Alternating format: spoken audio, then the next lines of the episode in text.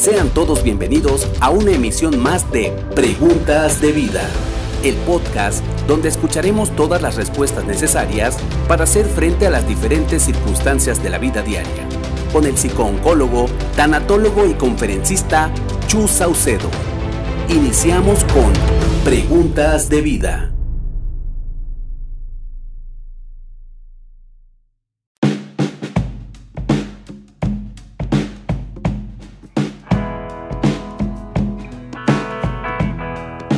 Hola, bienvenidos a todos y bienvenidos a todas. Soy Chu Saucedo y muchísimas gracias por estar nuevamente escuchando este podcast de preguntas de vida. En este episodio no vamos a tener una pregunta, sino 18 preguntas aproximadamente. Todo esto gracias a dos chicas que me contactaron desde Colombia. Ellas son María Emma Anaya Quesada y Karen Lorena Acero Parada. Ellas son de la Universidad de Investigación y Desarrollo de Bucaramanga, Colombia. Eh, me contactaron para hacerme una entrevista relacionado con pacientes oncológicos. La verdad es que estuvo muy interesante. Dentro de mi formación académica soy psicólogo y soy psiconcólogo y tanatólogo. Esto por lo regular no lo comento mucho, pero esa es mi formación académica. Me contactaron por medio de las redes sociales para hacerme esta entrevista para una investigación en Colombia y la verdad es que nos fue muy padre, fue divertida. Pedí permiso a ellas, a la universidad para poder compartir esta entrevista y esperando que alguien le pueda ser de ayuda y pues también compartirlo con alguien. Es de, no nada más es de ayuda académica, sino también de cómo llevar un proceso oncológico, no nada más con el paciente que, lo padece, sino toda su familia. Entonces, pues les voy a dejar la entrevista, espero que les guste, compártanla, eh, compártanla con las personas que les puede llegar a interesar. Muchísimas gracias y les repito mis redes, mis redes son Chu Saucedo en todas las plataformas. Muchísimas gracias y los dejo con la entrevista.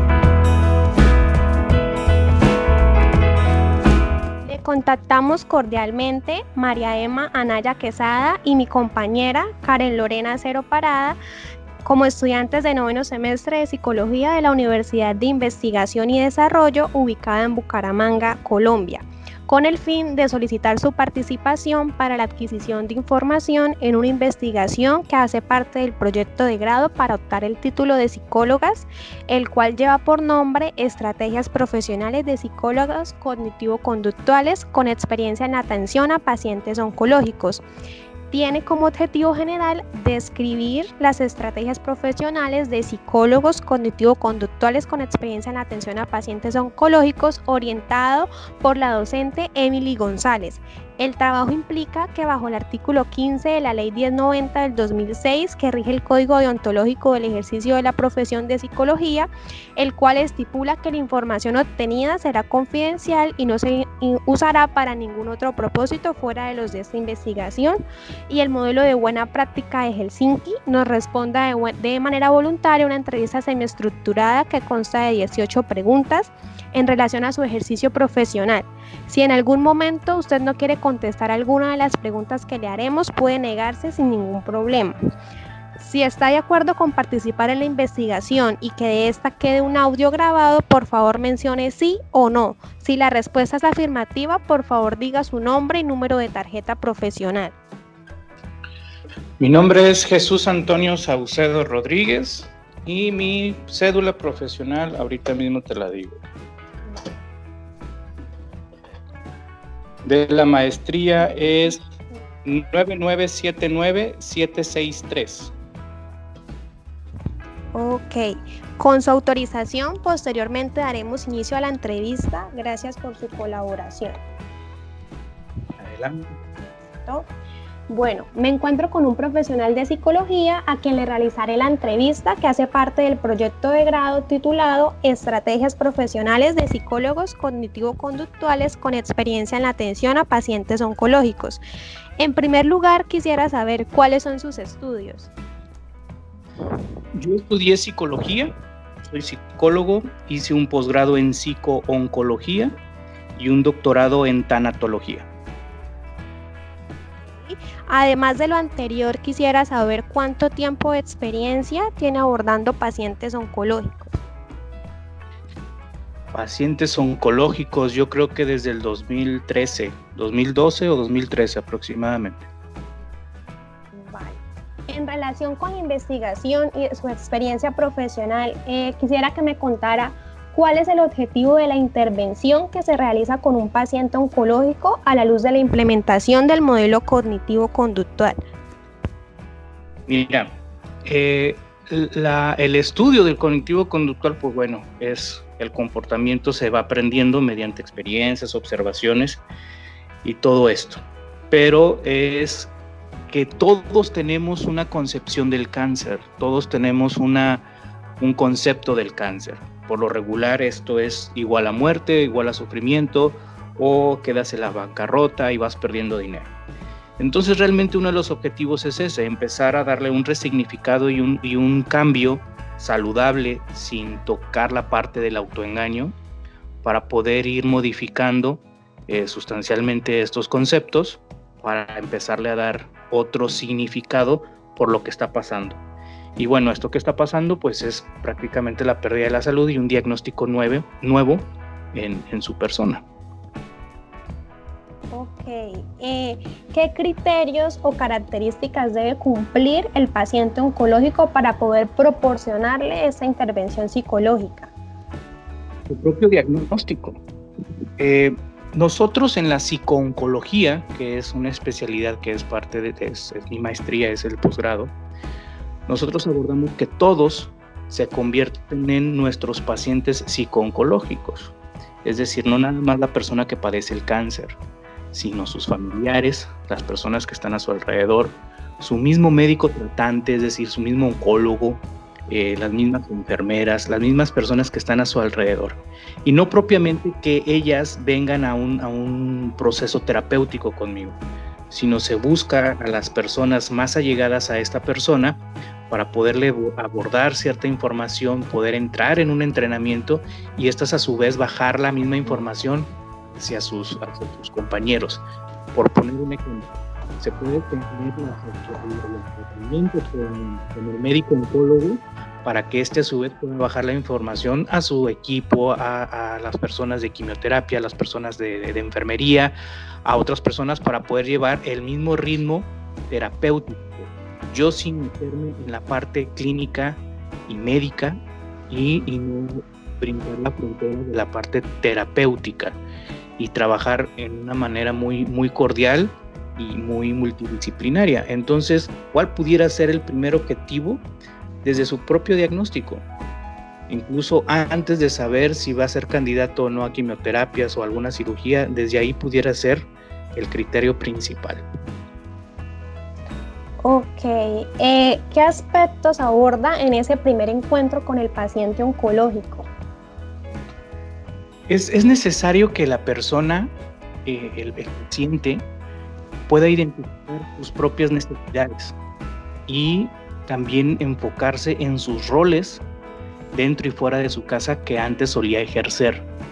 Entonces, si yo llego a identificar eh, en esta entrevista cuáles son sus necesidades actualmente, entiendo que una principal necesidad es tener la salud, pero qué otras necesidades incluso antes de haberse topado con este diagnóstico dejó de cubrir, qué otros roles dentro de casa, dentro de hogar o dentro de su trabajo empezó a dejar de hacer o lo empezó a hacer de una manera interrumpida. Si lo que nosotros buscamos es que toda su funcionalidad sea óptima para que tenga un estilo de vida eh, eh, sano, aunque sé que el estilo de vida es muy subjetivo, pero necesitamos que el estilo de vida que ahorita él practique durante su diagnóstico sea lo más apto posible. Entonces es identificar cuáles son sus necesidades y cuáles son sus roles dentro de casa o fuera de casa para poder ayudar que en la medida él mismo los pueda estar realizando con el, con el mismo significado si se puede y si no, darle un resignificado acorde y saludable. Entiendo. Em, desde su experiencia profesional y con base en el modelo cognitivo-conductual, ¿qué diferencia las entrevistas de aquellas que se implementan con un paciente oncológico? ¿Hay diferencia tratar un paciente que quizá no tenga pues, la enfermedad a uno que, que sí la tenga? Sí, digo, puede ser la, la, la diferencia, puede ser una entrevista muy concreta o estructurada o semiestructurada pero depende mucho del caso, depende mucho de la familia, de quién está rodeado el, paciente, oncológico, cuál es su estilo de vida, si está casado, si es soltero, la edad, toda la familia eh, o, todo su entorno, la red de apoyo, eh, es fundamental para saber cómo, cómo pudiera ser la diferencia entre una entrevista y otra. Incluso dentro de las mismas entrevistas oncológicas o pacientes oncológicos, pudiera variar dependiendo el, el, caso, edad, etcétera. Ok. Eh, además de la entrevista, ¿qué otra técnica de recolección de información ha utilizado?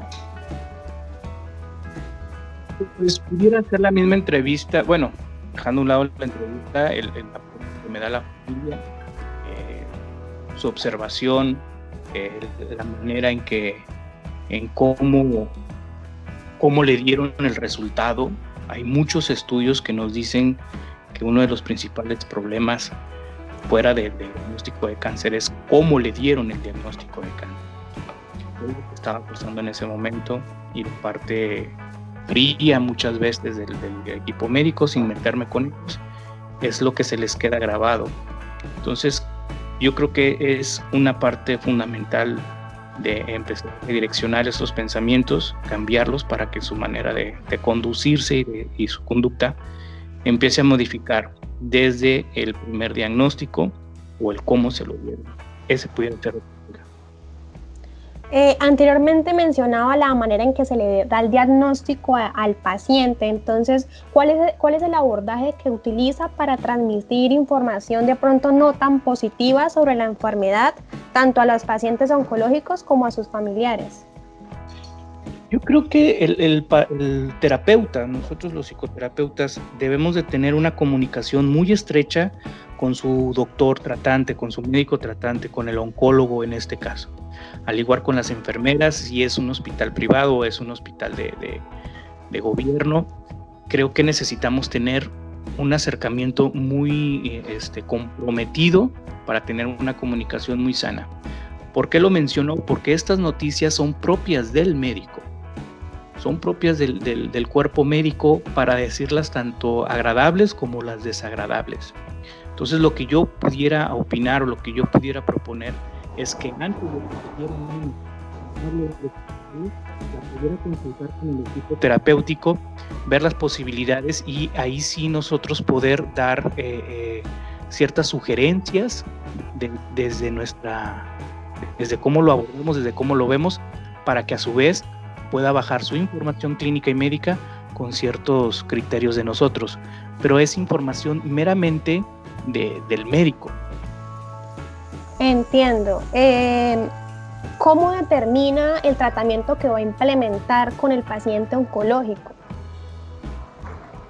Creo que los podemos eh, eh, determinar, como te, lo, había comentado, dependiendo cada caso, cuál es su necesidad, cuál es su estilo de vida, cuál es su edad, a qué se dedica, es como podemos empezar a trabajar yo trabajo mucho con las necesidades no cubiertas y es lo que me va generando cierto comportamiento.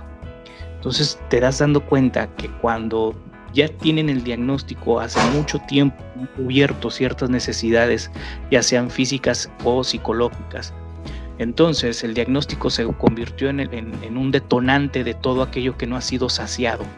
Entonces podemos eh, recopilar o determinar cómo se va a abordar con esta historia de qué es lo que he dejado de hacer, qué es lo que he hecho que antes no hacía y qué es lo que, que, sigo haciendo, ¿no? De una manera a lo mejor desbordada o de una manera eh, no adecuada.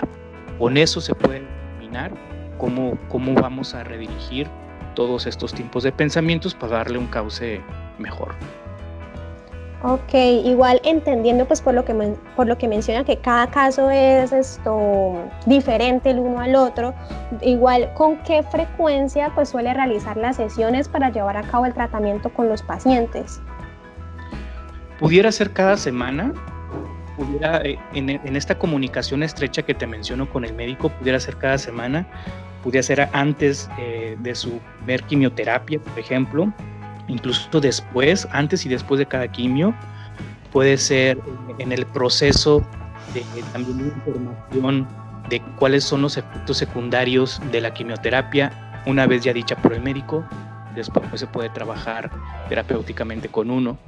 ¿Por qué? Porque hay un significado de lo que está pasando, ¿no?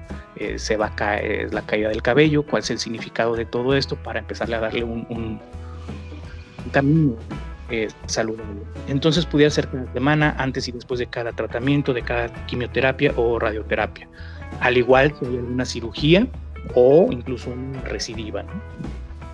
Mm, vale, entiendo. Eh, en cuanto al abordaje desde el modelo cognitivo-conductual, de, acuerdo a los de, acuerdo a los trastornos que han presentado los pacientes oncológicos, ¿cómo ha sido? O sea, ¿cómo ha sido ese abordaje dentro pues, del modelo cognitivo-conductual de acuerdo a los trastornos que han presentado los pacientes oncológicos. Por lo regular, uno de los trastornos es, el, es ansiedad, es lo que pudieran presentar, y eh, darle un abordaje también un poco más completo, sin salirnos de nuestra profesión, sin salirnos de nuestro objetivo.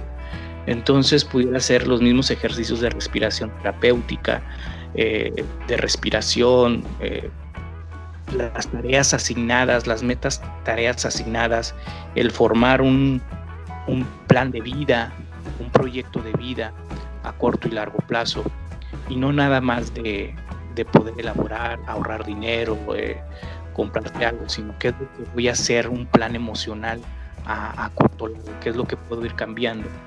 Entonces, lo que, lo que se presenta es mucha ansiedad de lo que es lo que va a pasar. Realmente es un exceso de futuro lo que está viviendo el paciente oncológico. Entiendo. Eh, ¿Existe alguna modificación en el proceso de intervención del paciente oncológico dependiendo de la etapa o estadio en la cual se encuentra la enfermedad? Sí, hay, hay picos, es como, valga la expresión, es como un sub y baja, como una montaña rusa, ¿no? De subidas y bajadas. Se van a ir presentando otro tipo de necesidades, se va a ir presentando otro tipo de, de, completar ciertas cosas, lidiar con familiares, lidiar con tu propia enfermedad, porque se empieza a volver de una manera no sana personal la lucha constante con los pacientes de, querer invitarlos a salir, de querer que salgan, de querer que se distraigan. Y muchas veces el paciente por lo que está pasando o por la etapa de las quimioterapias no está con un ánimo de poder salir. Y eso también se genera un roce, una fricción dentro de la familia que no se comprende. Uno por querer sacarlo adelante emocionalmente y el otro porque realmente no, no, no lo desea es en donde entra también nuestro, nuestra intervención terapéutica para poder psicoeducar a la familia por lo que está pasando y es en donde se hacen reajustes tanto con la familia como con el paciente oncológico. Entiendo. Dentro de ese proceso psicoterapéutico que se maneja con el paciente, ¿cuáles han sido las técnicas de modificación de la conducta y del pensamiento que usted ha utilizado? Eh, al principio, eh, como habíamos dicho, ¿no? Muchas veces se traen en la mente, en, tu cabeza, que cáncer es igual a muerte, eh, cirugía es igual a lo mejor no despierto, la recidiva es haber terminado o darme de alto años después o volvió el cáncer, o, el cambio de tratamiento radicalmente, o me tengo que mudar a una ciudad diferente para seguir mi tratamiento. Ahí es donde se puede corregir nuevamente eh, la técnica para volver a cambiar el pensamiento, tener un comportamiento y sin cruzar la línea de un autoengaño que es propio del ser humano y más cuando estamos en un ambiente de, de vulnerabilidad. Entonces, yo creo que hay paciente no se autoengañe en este cambio de significado por lo que está pasando. Ok, ¿suele utilizar alguna, algún tipo de pruebas psicométricas o dentro del proceso? No propiamente, pero se puede recomendar, hay una escala de Beck, hay una escala de Beck eh, eh, que es, muy sencilla y se utiliza tanto para ansiedad, que es lo que yo pudiera utilizar. No me indica tiene un trastorno de ansiedad propiamente en escala de Beck.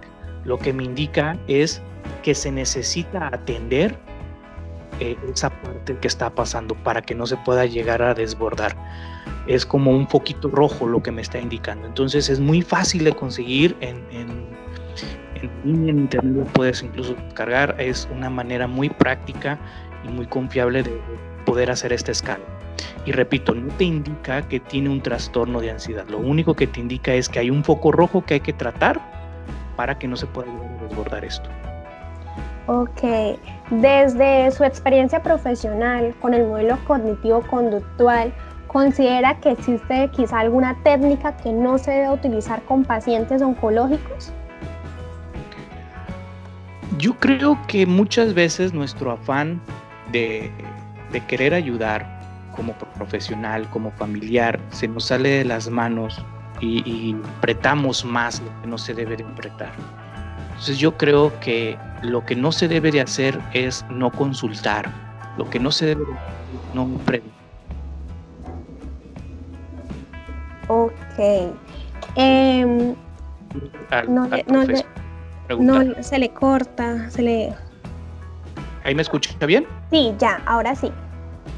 Eh, lo, decía que no es tanto lo que no se tenga que hacer. Yo, si hay algo que no hay que hacer, es no preguntar eh, no especular, eh, no quedarse con dudas. Yo creo que eso es lo que hay que hacer, es acercarte al profesional, acercarte a la familia y poder hacerlo. Una técnica que no se aconseja hacer es muy difícil decirte, esto no se debe de hacer, porque pues no es, no es algo exacto, cada persona pudiera variar. Entonces, yo creo que, que, en esta rama, en, en este proceso y en esta intervención, hay que ser muy cautelosos, y estar en constante comunicación preguntando y una información constante y, muy acertada. Ok, entiendo. ¿Cuáles son esas técnicas cognitivo-conductuales que el paciente debería incorporar en su diario vivir con el fin de mejorar el diagnóstico oncológico? Mencionaba anteriormente lo de la cuestión de las metas. Hay pensamientos repetitivos hay pensamientos eh, eh, que tengo muy marcados, entonces yo tengo que saber cuáles son mis pensamientos repetitivos, mis pensamientos este, inmediatos. Eh, pudiera ser cada vez que yo me ofendo a mí, por poner un ejemplo, no quiere decir que esto sea así, cada vez que yo me ofendo a mí mismo o me recrimino cuando algo no me sale, ya sea con un bobo, con un tonto, con un lo que tú quieras. Ese es un pensamiento automático. Necesito empezar a generar y a descubrir esos pensamientos automáticos para poder generar uno nuevo y, eficaz en lo que me está pasando. Eso pudiera ser un cambio. Necesitamos identificar cuáles son sus pensamientos automáticos, cuáles son sus pensamientos repetitivos, para poderlos empezar a cambiar, a moldear de una manera saludable. No va a ser fácil. Creo que esto no se trata de ser fácil o difícil. Pero de una manera saludable. ¿Me va a seguir doliendo o voy a seguir teniendo cierta frustración? Yo creo que sí, pero lo vamos a ir abordando de una manera diferente para que al final vea un resultado emocional en que yo estoy eh, actuando. Ok. Eh, desde su experiencia profesional, ¿considera que la intervención psicológica es relevante dentro del proceso de recuperación del paciente oncológico? Totalmente. Y no nada más para el paciente que, que tiene el diagnóstico de cáncer, sino con todos, insisto. Esto es un trabajo en equipo. Eh, todas las personas se pudieran llegar a convertir en pacientes psico-oncológicos, aunque no padezca eh, la enfermedad. Mi mismo médico, mis papás, mi esposa, mis hermanos. Eh, con niños, por ejemplo, se trabaja con la maestra para que la maestra trabaje a su vez con los compañeritos de, de clase eh, con primos, con abuelos, y no es propiamente que todos asistan al consultorio, es tú identificar cuáles son las personas importantes darles esa psicoeducación o psicoeducación para que bajen esa información y podamos eh, ejercer algo más saludable para el paciente. Desde charlas, desde talleres, desde conferencias, desde lo que yo puedo aportar como psicoterapeuta para que tenga un, un valor agregado en su recuperación. Entiendo. ¿Qué sugerencia nos podría brindar o podría dar para que las intervenciones psicológicas jueguen un papel fundamental en el proceso de recuperación o generación de estabilidad del paciente? Pues más apertura, yo creo que más apertura a esto, eh, más foros, más, más concientización. Yo creo que esto último es muy importante. Mm, ha habido muchos eh, etapas o, muchos programas, tantos de salud como, como gubernamentales acá en México, de una sensibilización y yo creo que cualquiera pudiera llegar a una sensibilización. Lo que hoy en día nos hace falta, no nada más a México, sino yo creo que a, todo el mundo, es una concientización. O sea, yo puedo ser sensible ante el evento, yo puedo ser sensible a lo que está pasando, pero yo no tengo una conciencia. Yo, yo realmente yo no puedo llegar a concebir o a magnificar lo que está pasando, cómo va a repercutir en mi vida. Eso es el trabajo real también de nosotros, sino formar una concientización del problema en el que vamos a estar eh, practicándolo durante X tiempo. Entonces yo creo que pudiera ser algo fundamental, generar una concientización y no tanto una sensibilización. Al momento en que a mí me diagnostican una enfermedad, cualquiera que ésta sea, en este caso cáncer, eh, pues me vuelvo sensible, me vuelvo sensible, me, espanto, tengo miedo, tengo ansiedad, voy a morir, mis hijos o si no tengo hijos me interrumpe mi vida, mis planes, y me vuelve sensible, pero no soy consciente de lo que puedo también llegar a ser, no, soy consciente de los avances que ha habido también, no soy consciente de cómo puedo explotar, incluso estando enfermo, esta parte de mi vida para poderlo llevar a, otro puerto. Ok, eh, entiendo. Desde su experiencia profesional, ¿por qué es importante intervenir a los pacientes oncológicos bajo el modelo cognitivo-conductual? Yo creo que por el mismo resignificado que tenemos, por los mismos conceptos que ya tenemos desde niños, algo que, que es un mecanismo de defensa propiamente, que son los introyectos. Todos tenemos introyectos, todos tenemos creencias y miedos que no fueron forjadas por uno mismo. Entonces, seguimos avanzando en nuestra vida con ciertos introyectos, con creencias y con miedos que no son nosotros, no son de nosotros. Vamos creciendo y vamos desalojando ciertos miedos, ciertas creencias y adoptando unos nuevos, pero otros se quedan tan instalados que me van repercutiendo en mi vida y que me los van interrumpiendo. Al momento de que llega un diagnóstico oncológico, esto se va a maximizar. Aquella piedrita que a lo mejor me molestaba, la voy a sentir mucho más molesta realmente sigue siendo del mismo tamaño, pero ahora la veo mucho más complicada. Entonces es importante para ir generando esos cambios. Si uno lo necesita diario, hay que fomentar también la, la, prevención de esto. No ir al médico cuando estoy enfermo, sino ir al médico para que me diga que estoy bien y cómo seguir. No ir a terapia con un psicólogo o con un psicoterapeuta a esperar a que tenga un problema para, sin resolverlo, sino voy para poder dar ese mantenimiento psicosocial que debo de tener. Mucho más una persona que está pasando por dicho padecimiento.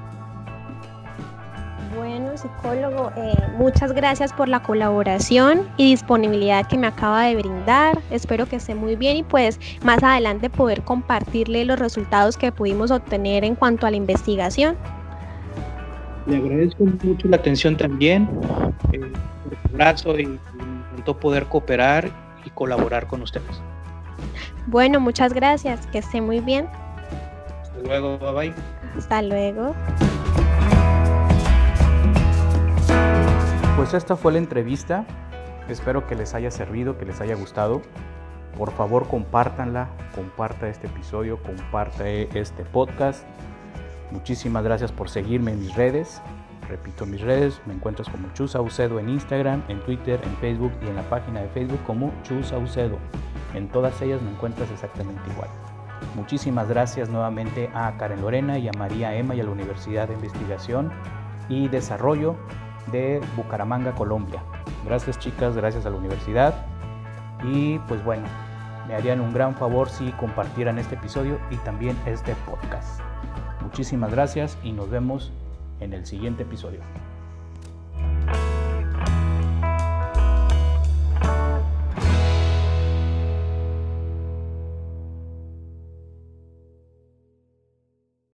Esto ha sido todo por hoy. Los esperamos en la siguiente emisión de Preguntas de Vida con Chus Saucedo.